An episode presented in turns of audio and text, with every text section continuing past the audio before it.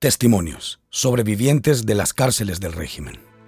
El Faro publicará cada semana el testimonio de alguna de las personas que fueron capturadas en el marco del régimen de excepción y posteriormente liberadas, luego de que las autoridades consideraran que no había elementos que los vincularan con las pandillas.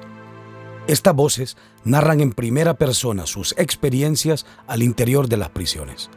Aunque la mayoría pidió el anonimato por temor a represalias, el Faro ha recopilado, por cada uno de los testimonios, documentos y pruebas de distinto tipo que sostienen la verosimilitud de sus relatos.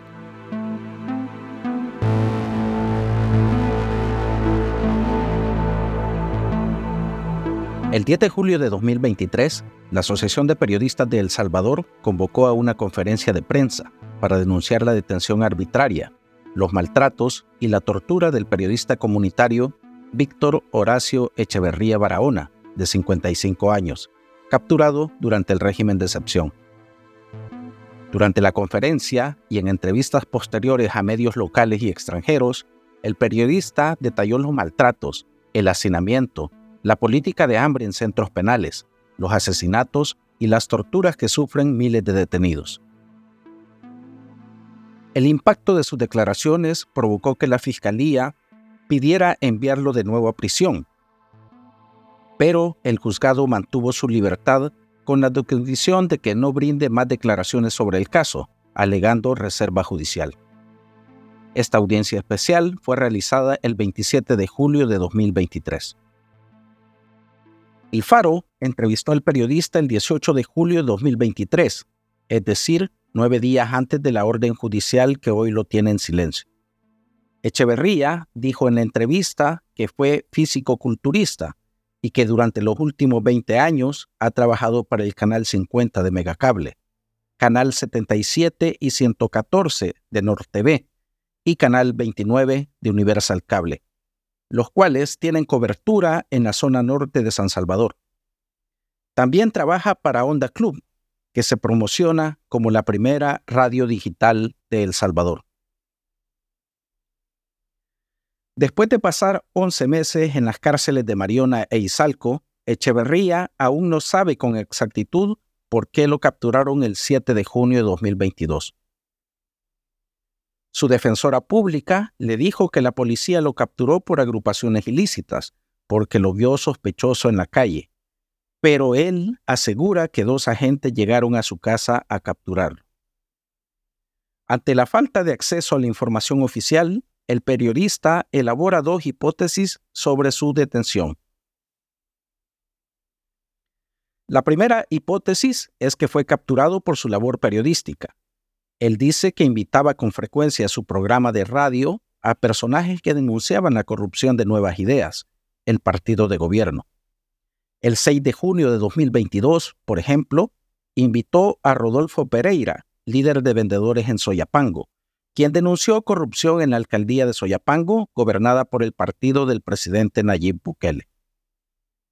Al siguiente día de la entrevista, el 7 de junio de 2022, Rodolfo Pereira y el periodista Echeverría fueron capturados por el régimen de excepción. La segunda hipótesis del periodista es que su captura está relacionada con su trabajo comunitario. Esta es la historia que el periodista cuenta sobre sus 11 meses en el penal de Mariona e Izalco. Esta es la historia por la que la fiscalía intentó enviarlo de nuevo a prisión. Me capturaron martes 7 de junio del año pasado. En promedio, la hora era como las 10, entre 10 y 30 de la mañana, 11, por ahí dije 40, calculaba andaban por... Yo vivo en urbanización Valle del Sol, a Popa, y yo vi que andaban bastantes agentes en mi pasaje. Pero como siempre he dicho que el que nada debe, nada teme, ¿verdad? Lo vi, bueno, seguí haciendo mis cosas. De ahí me dice, mire, nos va a acompañar. Y ya solo le digo, no, si mi jefe dice que viene, ya va a venir, ¿verdad? Mire, yo soy miembro de la prensa, trabajo para Tu Onda Club, una radio trabajo para Canal 29 de Universal Cable para toda la zona norte. No le tomó interés. No me dijo, déjelo, me dijo. me acuerdo, nos acompaña, me dice, bueno, dije yo, si no debo nada, ¿verdad? Pero ya me empezó a sonar aquello raro. Ya cuando bajamos la grada de mi casa, me acuerdo que me dijo, lo voy a esposar, porque me va a esposar si no soy delincuente. No, por ser seguridad de la mía. A mi modo, ya eso ya me venía aquello mal, ¿verdad? Y solo me acuerdo, será por mi trabajo, le dije que arrestar por ser periodista, él no me dijo nada más, me esposó y me dijo, queda detenido por el régimen de excepción. De ahí me acuerdo que la gente mismo que me había detenido me dijo, sí, ya verificamos que no tiene nada. Ah, pues ya voy a salir, ¿verdad? Yo le dije, no debo nada, no tiene nada. Ya va a salir, don Víctor me dijo. Esas son las últimas palabras que me acuerdo de ese agente. Ya después de eso me trasladaron a unas Bartolinas que le llaman Elina, unas Bartolinas horribles. Ahí empieza aquello horrible, porque una Bartolina... ¿Cuánto tiempo después de, donde lo llevaron? Como seis horas después me trasladan a ese lugar con otros privados, porque puedo decir ya privado porque ya está detenido. Y nos trasladaron ahí, una Bartolina pequeña, un infierno, porque aquello no hay ventanas de respiración, un baño, aquello horrible, este, una Bartolina que quizás, como este espacio un poquito más grande, más de 72. No, me acuerdo que esa noche no dormí porque si no podíamos estar ni sentados y no parados. Ese momento y aquella calor horrible, el calor y llevaban y llevaban Después de estar ahí... ¿Cuántas personas estaban en esa celda? Uh, como unos 70, quizás como llevaban y sacaban, ¿verdad? No sé para las llevaban, sacaban, llevaban, pero no bajaba. Para decirte que las tres noches ahí, Bartolina, no dormí. Me, me, decían la gente que estaba ahí privada, usted se ha enfermado de los ojos, le ha dado conjuntivitis porque tenía aquello verde, todo esto. Y ya aquello me, la vi ahí, ¿verdad? Aquello verde, me acuerdo Después de estar ahí casi tres días, me acuerdo que nos sacaron, nos subieron a un camioncito y nos llevaron a, donde los abogados públicos que nos van a representar. Sacaron un grupo como unos 22 personas, creo. Nos llevaron, esposado de dos en dos, nos llevaron nuevamente ahí. Ahí, cuando me tocó mi turno, me recibió una licenciada y me dice, don Víctor Barahón, sí, este, ¿Cuántos años tiene? Me acuerdo tanto. ¿Dónde trabaja? Soy miembro de la prensa. Trabajo en estos medios de comunicación. Y a usted me dice, lo acusan de agrupaciones ilícitas. ¿Qué es eso? Le digo, pero que como nunca ha estado. La licenciada técnicamente me dice, son cuando agarran dos, tres personas en un lugar haciendo desorden, haciendo una bulla o, o de pandilla. Me dice, eso se le llama agrupaciones. A mí me sacaron de la casa, licenciada, le dije, ni solo. Pero aquí dice que usted lo capturaron en la, en la calle porque lo vieron sospechoso. Le vuelvo a repetir, licenciada, me agarraron en mi casa. Lamentablemente, don Víctor, me acuerdo lo que me dijo ella, este, si es así, pues ya va a salir, solo que no va a salir ya. Lo están dejando para seis meses, me dijo porque aunque usted presenta grandes arraigos, están andan capturando a diestra y siniestra estas personas. Lamentable, lo siento decirle que por lo menos va a ir a estarse seis meses. Yo tenía la fe en ese momento que iba a salir rápido porque dije, no debo nada. Esto que me dice la licenciada, pues verifica, los vecinos saben que me sacaron de mi casa. Bueno, después de estar ahí, me acuerdo que fuimos trasladados ese día, en la tarde, ya bien tarde, fuimos trasladados en un microbús, nos sacaron de esa Bartolina, nos llevaron, me trasladaron al penal de Esperanza Mariona, llegué ya como a las 6 de la tarde, por ahí quizá, no recuerdo la hora exacta, y nomás llegamos, nos recibieron ahí los custodios nos pasaron a una tipo cancha de básquet, me acuerdo, habían cientos de personas detenidas me fueron a cortar el pelo, me dieron un número que me dijeron que es el que me iba a servir, ping le llaman, después me das cuenta que sí se le dice. Y ya de ahí me, me dije, todos los que tienen tatuajes artísticos, para acá, los que no tienen para allá, y ahí fue que me subieron a el frente, Entonces nos dijeron los que tienen tatuajes artísticos para acá y los que no tienen aquí, ya nos subieron a, un tercer nivel, ¿verdad?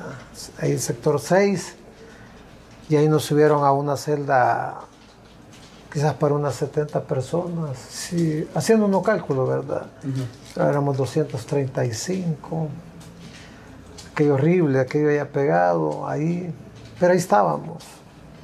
Hay algo que no se me olvida, eran los famosos conteos ahí, que todos nos metíamos al baño, solo había un orinadero y un baño, ¿verdad? Al final nos metían de ese baño a la hora del conteo, imagínate 235, yo soy hipertenso y muchas personas ahí con enfermedades que llegaron y nos escapábamos a ahogar y les decíamos al jefe Celda, miren, nosotros somos hipertensos. Entonces un día nos dijo, y estos ya están viejos, entonces nos dejaban un poquito adelante para que nos entrara un poquito de aire de la, de la reja, porque eso es un calor, un, un horno. Y nos contaban, ¿verdad? Llegaban los custodios a tirarnos gas, gas pimienta, y porque decía que, ¿cuál es la bulla que tiene? No estamos haciendo bulla. Como eran muchas celdas a la par, ¿verdad? Por la otra pagábamos, a veces nos tiraban gas, nos quitaban la comida a veces, porque decían que por la bulla, o a veces nos daban de comer cuando ellos querían. Eh, decían, esto no van a comer ahorita, a veces a las 8 de la noche y a las 21 horas a dormir, ¿verdad? Nos bañábamos a veces cuando caía agua, dos veces por semana con cuatro o seis vasitos de agua, depende cómo estuviera la pila. Un vaso de agua, la mitad de un vaso en la mañana y otro en la tarde para que nos alcanzara el agua. Me acuerdo que a veces ni comíamos para no ir al baño o no había agua. Y, y hay algo que si no, no lo dije, fíjate, en la conferencia de prensa por el tiempo, pero hay algo que una vez me acuerdo que en nuestra celda nos pusimos de acuerdo que no íbamos a comer para que nos castigaran porque no, ya no aguantábamos el olor del baño que se había rebalsado cuando no teníamos agua. Me acuerdo que ese día no comimos y subieron rápido los custodios, los de amarillo, a decirnos que por qué no habíamos comido. Y el jefe de la celda le dijo, ellos no van a comer. Ah, que están en huelga de hambre. No, es que mira, qué apesta, no hay agua. Y me acuerdo que esa vez llevaron varios de, no sé dónde consiguieron agua, llevaron cubetas, entraron, limpiaron más o menos el baño y nos dijeron que comiéramos. De ahí me acuerdo, casi el mes me estuvieron ahí. Me acuerdo que después casi el mes de estar ahí, me mencionaron el nombre de como de 30 personas. Desde temprano estaban mencionando nombres. Y miraban que bajaban, se los llevaban, decían traslado. Mencionaron el nombre como de 30 y el mío. Salimos, con, me acuerdo, 15 de la celda donde yo estaba. Nos bajaron a, esa, a una cancha ahí, el sector 6 de nuevo. Nos empezaron a trabajar en los laberintos. Solo con las únicas pertenencias que teníamos nos habían dado una pastita, me acuerdo, y un cepillo. Un cepillo color azul que hasta el día que me vine todavía lo andaba. Y ya te voy a decir por qué andaba ese cepillo. Y nos llevan a, ahí llegamos a, un sector que decían el sector 9. Y me vino a la mente como periodista el sector 9, aquí donde tiene Gatón y Saca, aquí voy a ver si de verdad tiene privilegio. Pero no era ese sector 9, porque el sector 9 lo alcanzábamos a ver de frente, ¿verdad? Allá el sector 9, donde estaban esos personajes algo que nos alegraba ahí era que ahí había agua. Era aquella agua caliente, que te digo que no necesitas hervir para hacer tu café ahí. Echabas un café, ¿verdad? Aquello caliente, pero teníamos agua. Los... Pero ese sector 9 era más horrible porque llegaban los custodios, como 1500 aquí, 600, y qué bulla, ¿verdad? A veces se escuchaba. Llegaban a gasearse, subían por la red, nos chimos, nos llenaban de gas. No les importaba que tú estuvieras enfermo, que fueras mayor de edad, habían personas mayores de mi edad todavía. Y era un calvario. Pero ahí una vez ya me había salido hongos de agua, de pus, en los pies, en las manos. Y le dije a, un, a esos de confianza, que son los encargados de salud, que andaban monitoreando, que me habían salido hongos y todo. Me acuerdo que sí me sacaron a consulta. Bueno, hasta ahí no habíamos medido la dimensión de lo que nos venía. Me acuerdo que un día para amanecer, 28 de julio de este, ese mismo año, dijeron que nos preparáramos, que íbamos a salir. Y me acuerdo que muchos empezaron a decir, nos vamos libres, se acabó el régimen. Eso es lo que escuchaba, a ver. Vaya, dije, nos vamos para la casa. Y todo eso, lo que no sabíamos, lo que nos venía. Cuando uno de, de esos de confianza, el gato le dice, lo conocían muchos privados que habían estado en Marión antes, que estaban detenidos por ficha ahí. Me acuerdo que dijo, sé que toda esta celda que se va, dijo, son inocentes. Lo lamento, pero sé que van a salir, van trasladados, no sé para dónde. Va, y todo se acabó la sonrisa. Y todos decían, bueno, depende, cuando vayamos en el camino, ahí vamos a ver dónde vamos. Como a las 7 de la noche, ahí me acuerdo que nos estuvieron un par de horas en los buses. Me acuerdo que empezamos a salir de Marión, esposados en Parque Me acuerdo que nos vayamos por la calle Constitución, en la calle nueva esa. Ah, pues para que salte, nos llevan, decían otros. No, decían, porque que hoy a un hospital, decían. Y eso es lo que se escuchaba en el bosque yo iba. Le preguntaban al motorista que dónde íbamos, él no contestaba. Ya cuando vimos que agarraron la calle, que pasamos que salte, ah, no, dijo, nos llevan para Izalco. Algunos empiezan a llorar. Y con miedo, porque decían que, que ahí no íbamos a morir. Y fíjate que si se me salen las lágrimas, no lloro de, sino de rabia, porque aquel temor de llegar a Izalco. Y me decía un compañero, ¿usted no lleva miedo? No. ¿Por qué? Me decía, es que Dios va conmigo. Dios me fortalece mi fe. Vamos a salir bien. No, y nos van a matar. Porque ya se escuchaba dentro de los mismos de amarillo, nos contaban que y otros que habían traído de Izalco para Mariona nos contaban que ahí era una masacre, todos con miedo. Y mira, y aquel gran dispositivo militar, como que éramos, no sé, aquellos patrullas, custodios, aquellos, íbamos recustodiando. Llegamos en la madrugada a Izalco, a la fase 3 al portón de la fase 3 y mira, íbamos viendo aquel gran pelotón de la humo que estaba como cuando los cadetes vienen al Parque Libertad y hacen aquello que va a pasar un funcionario. Dios mío, ya pues cierto, que nos van a malmatar.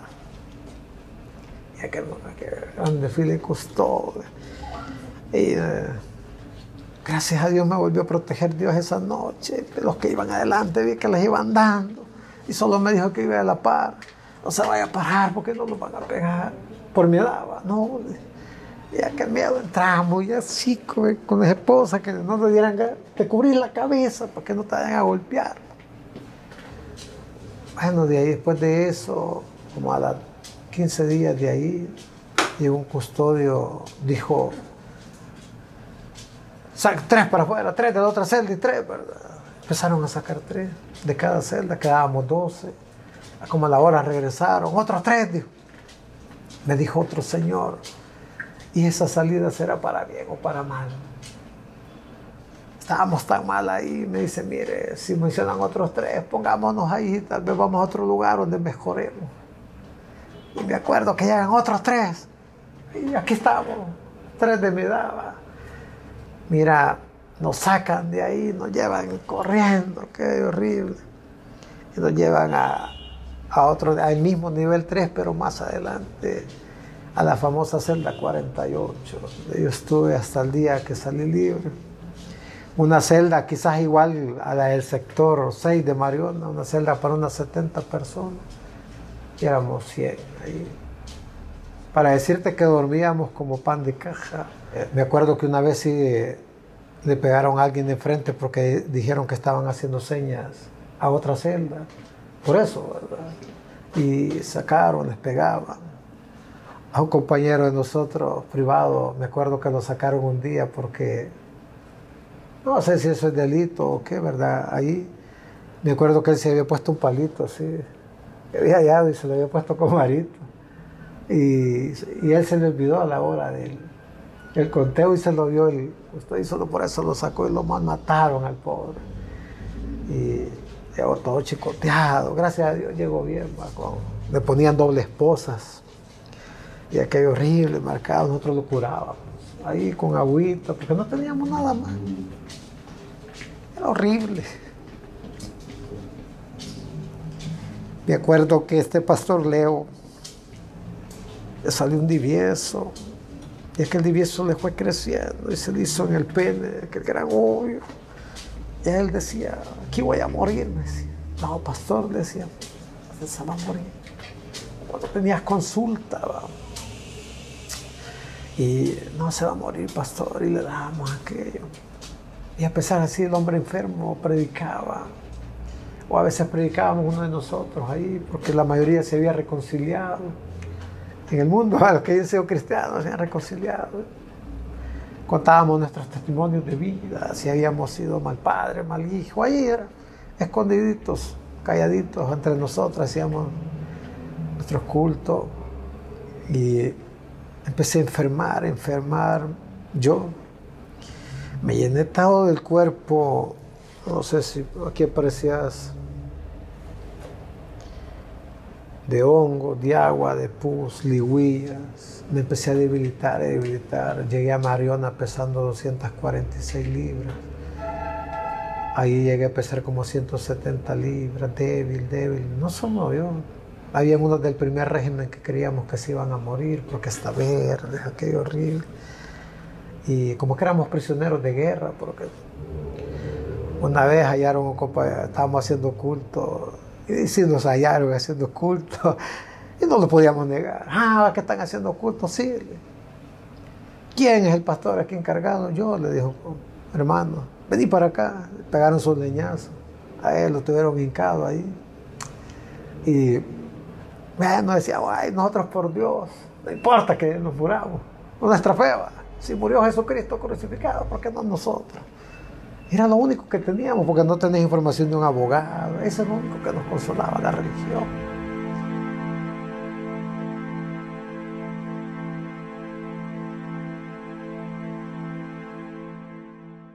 Un paquete que te manda tu familia, bueno, mi familia, gracias a Dios todo.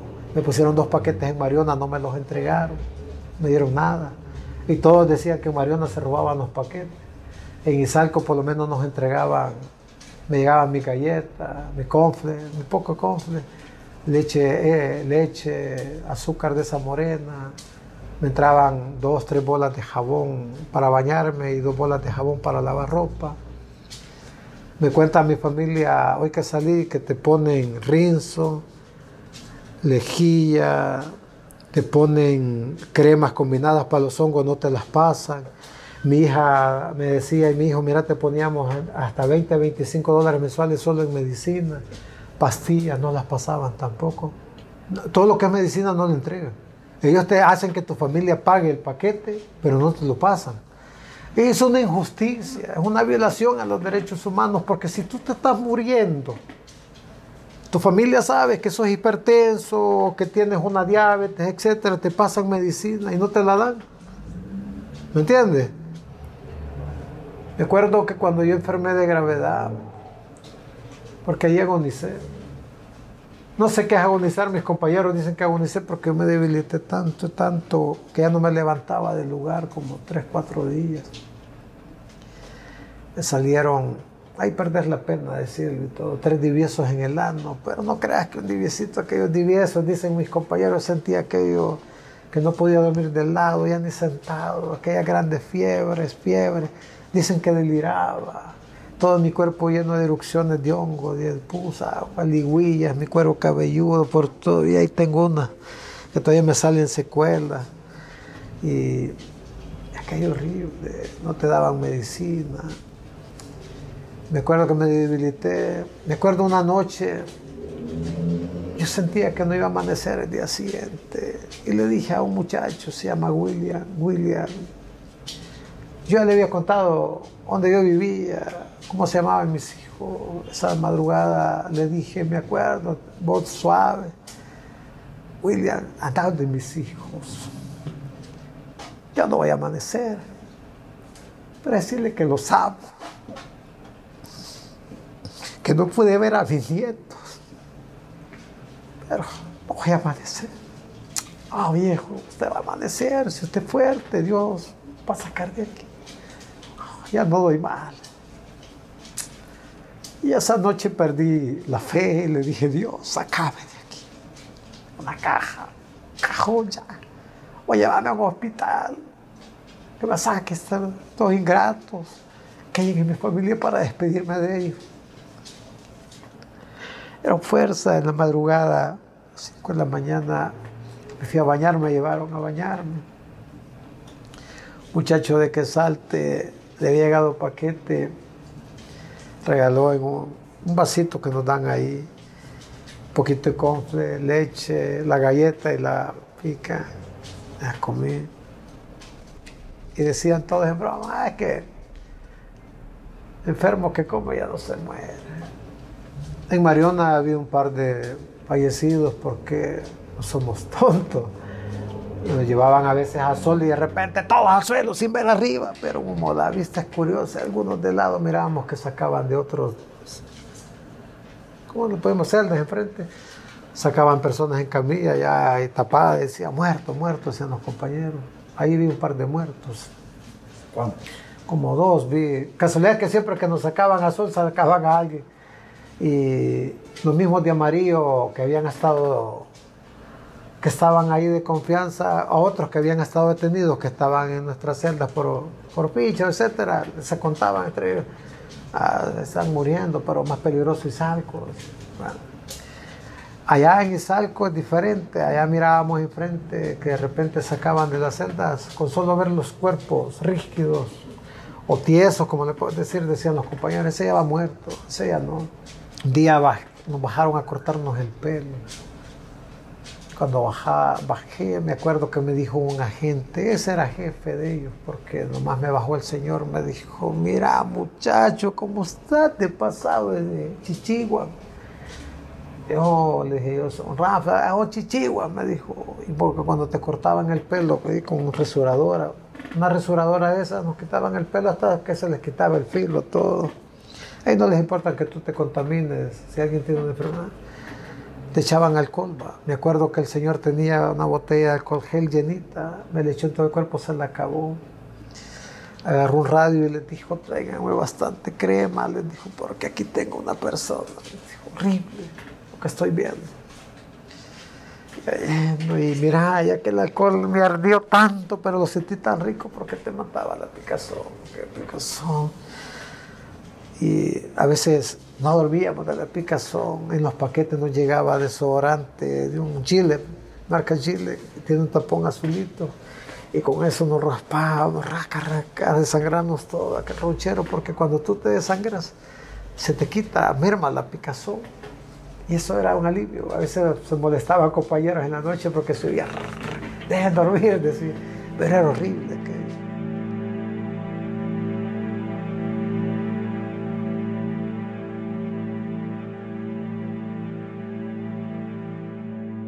Dicen que esa montaña es un chacal. Le dicen chacal, ahí viene el chacal, montaña, es jefe de los custodios. Y ahí entraba aquel. Él es jefe.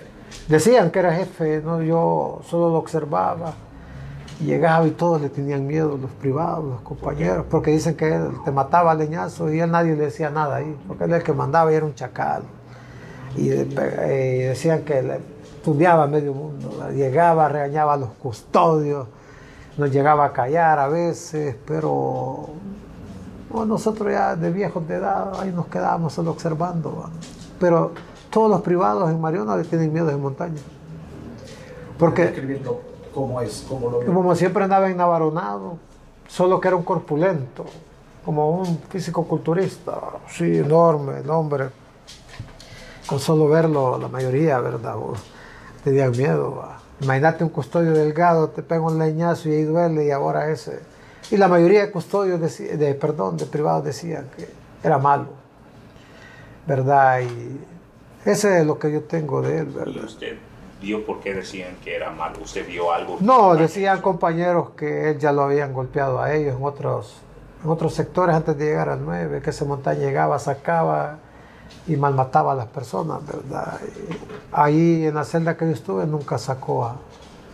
Mientras estuve en Marión, ahí en el sector no había nadie, ¿verdad? Pero sí, cuando pasaba todos calladitos, allí en montaña, así todos callados, ¿verdad? Y les tenían un terror horrible.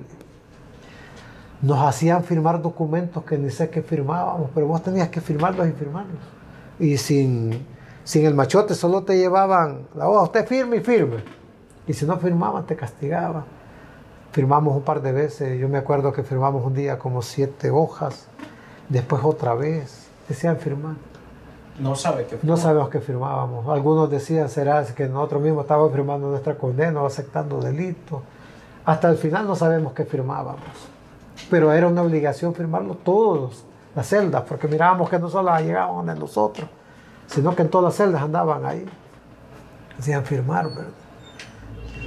Me acuerdo que 5 de mayo de este año, a las 3 de la tarde, porque subió un custodio que todos decían conteo y estábamos listos para el conteo, porque cada conteo es de, éramos 100, lo hacíamos de, de 10 en 10, va, 10, 10, 20, 20 y hasta 100 contaba. Yo vi que subió el conteo y dijo el jefe celda, conteo, ya todos nos alistamos. Y escuché por radio fuerte que dijo, no me acuerdo el seudónimo, porque ellos nos tienen por, por seudónimo látigo. Ese látigo es el que nos castigaba más seguido a nosotros. En el salto. En el salco, así le dicen látigo. Los demás no me acuerdo, pero me acuerdo que dijo, fíjate, saquen de la celda 48 a Víctor Horacio Echeverría Bravo. Cuando me acuerdo ese nombre, es emotivo, fíjate, porque todos compañeros, te vas libre, bien. No, creo. Porque muchos los habían sacado así y dicen que lean los otros delitos. Y Dios mío, ¿qué me estarán inventando esta gente? Vas libre. Dios mío, se me recapturan allá afuera en la mente. Fírmeme bien, me dice. No tiemble. Póngase contento. Es que no tiemblo de nervios ni nada, sino que mi cuerpo sí tiembla. Yo creo que de debilidad. Pero póngase alegre que usted va libre. Solo cuatro personas habían ido a reclamar a sus familiares. Lo curioso es que esas cuatro personas iban a tener privados de ir a Sonsonate, de ir cerquita. Quizás dije, quizás porque lo cerca, mi familia viene en camino. Y bueno, dijo, si no tienen familia no se pueden ir. Ahí hay unos Uber que cobran 125, 150, depende del lugar donde iban. Me puse en la mente, y si yo pido un Uber, y si no está mi familia, anda por la iglesia, y quien pague en mi casa, hasta por eso me pueden volver a meter preso, aquel temor.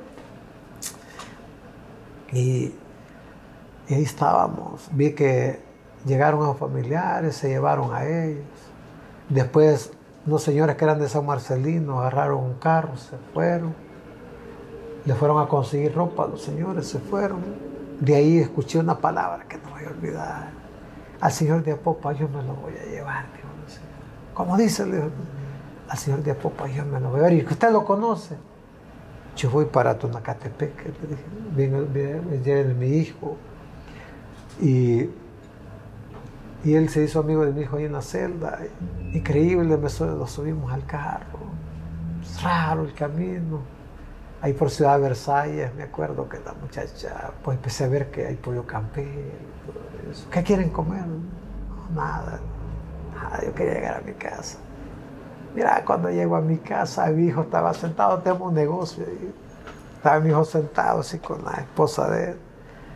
Y cuando les digo, y mi puchi puchi, dicen que por la voz sabían que era yo, papá. Y empieza aquella alegría, ese viejo, usted venís muriendo. Ya, ¿cómo venís? ¿Y por qué no me fueron a traer? Si no nos han avisado. Si aquí están nuestros teléfonos, ahí están los de la casa domiciliar, no han sonado.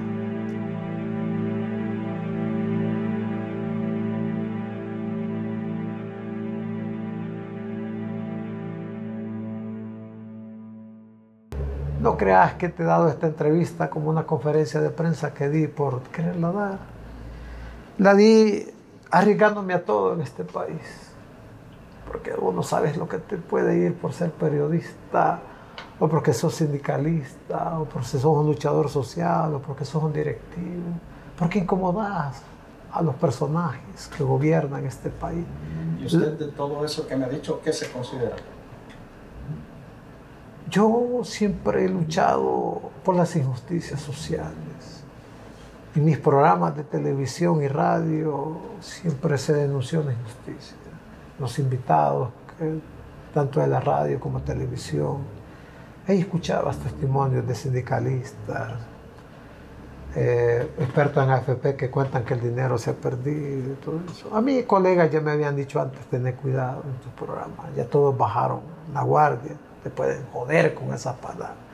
No creí, porque creía siempre en la libre expresión. Creía en la justicia salvadoreña. Pero cuando yo salgo, me doy cuenta me ponían los paquetes, no me llegaba la medicina, no llega lejía, no llega rinzo, y que exigen que lleven los paquetes, que eso, ¿qué lo hace? ¿Por qué no te lo das? Se lo dan a uno que está enfermo, los que han quedado ahí enfermos muchísimo mal de salud, súper desnutridos. ¿Por qué no se lo dan? Es una violación a los derechos humanos. ¿Por qué, eh, te quiero decir, no dejan que tus abogados vean sus expedientes, tienen hasta reserva? ¿Es el delito ser periodista en El Salvador? Yo escuchaba las dictaduras de Ortega, que tenía compañeros de nosotros en Costa Rica, asilados, en otros países medios como el de ustedes ser atacados por decir la verdad, por testimonios de verdad. Me ha arriesgado a todo porque no quiero que otro periodista le vaya a pasar lo que yo viví. Porque no es fácil lo que yo he vivido, no es fácil olvidar. He perdido un empleo, el que mayor remuneración me daba, porque no me ha respondido la empresa donde estaba de canal. Solo la radio, mis hijos presentaron habeas corpus. Hasta esta fecha no hemos tenido una respuesta. Presentamos ellos una denuncia a la Procuraduría de Derechos Humanos. Tampoco hemos tenido una respuesta. Digo, mira, yo cuestioné al FM Arena. Sus funcionarios nunca llegaron a tal extremo. Cuestionábamos al FMLN. Tampoco llegaron a tal extremo. Hoy cuestionar, pero te lo digo, ser periodista en El Salvador es un delito, ¿verdad? Lo importante que Dios me sacó de ese infierno, sigo luchando, siento temor también, porque no creas que la gente habla a veces, hay muchos trolex. Te voy a poner un ejemplo, si te hablas del gobierno, te atacas de repente y aparece y tú empiezas a ver esta persona, ni sabes de, de dónde salió. Sí, fíjate que yo en mis entrevistas decía que El Salvador, yo lo he dicho siempre personal, necesitaba recuperar territorios. Porque había lugares intrascendibles. Como periodista voy a hacer una nota, hasta, ahí hasta con miedo, no, no voy a tal lugar, ¿verdad? El país necesitaba eh, recuperar territorios. Lo que no se vale es que no hay una investigación profunda, primero, de las personas. Si sí llevaron muchos delincuentes, ¿verdad? Terroristas, como se le llama hoy, pero se llevaron muchísima gente inocente que le han violado sus derechos humanos. Si no te dan consulta privado de libertad y sos inocente, eso es una violación a los derechos humanos. Yo lo he vivido. Me violaron mis derechos, ¿verdad? Constitucionales. Si existe la constitución todavía en Salvador, yo tuve acceso a que un abogado llegara a conversar conmigo o con otras personas privadas de libertad. Es una violación a los derechos humanos, ¿verdad? Es inconstitucional no tengo una respuesta de un habeas corpus, es inconstitucional. Eh, si tenés también, eh, no tenés libre expresión, es una violación a tus derechos humanos, no es constitucional. Si ellos dicen que hay libre expresión, que no han tocado un periodista, soy periodista, le guste o no le gusta, ¿verdad? Que revisen todos los medios donde yo he trabajado, que he hecho, soy periodista, soy presentador de televisión también. Entonces, Paz, la gente, creo que cuando hacen esa evaluación, lo hacen porque mucha gente estaba cansada de la violencia, ¿verdad? Estaba cansada y ven más tranquilidad. Por cierto, en mi comunidad donde yo vivo, está tranquilo. Y yo consulto, bueno, y los bichos que viajan los llevaron. Pero se llevaron a Julano, Julano, Julano y Julano, y él no debía nada. Hablo con otro amigo, mira, me llevaron a mi familiar y no era nada. Eh, entonces, ese es un parámetro que hay, ¿verdad? Nosotros siempre lo dijimos, el país necesita una intervención del Estado en recuperar territorio. Pero también hay, ojo, no hay muchas oportunidades de empleo para los jóvenes. Hay miles de personas desempleadas. Eso es lo que pasa también en El Salvador. Los periodistas no somos enemigos del Estado. Si tú haces una, un análisis, una reflexión para que ellos analicen y, y remienden el camino, pero aquí te atacan con miles de trolex, ¿verdad? Y bueno, te digo, hay que ver estas elecciones. Diga, eso no opino, la gente sí necesitaba respirar de la violencia, sí estoy claro, que recuperaran sus territorios, que un joven se pueda mover a otro lugar, de Apopa, Soyapango, Cocatancingo, a cualquier parte, ¿verdad? Eso sí se necesitaba. Pero lo que sí, te vuelvo a repetir, es que haya una investigación en realidad, de verdad investigación. ¿Verdad? ¿De qué sirve que estés 11 meses, 12 días, después te digan, Víctor, no tenía nada?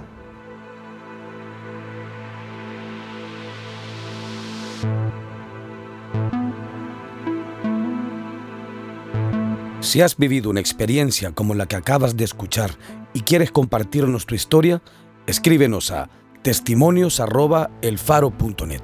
Nosotros te contactaremos.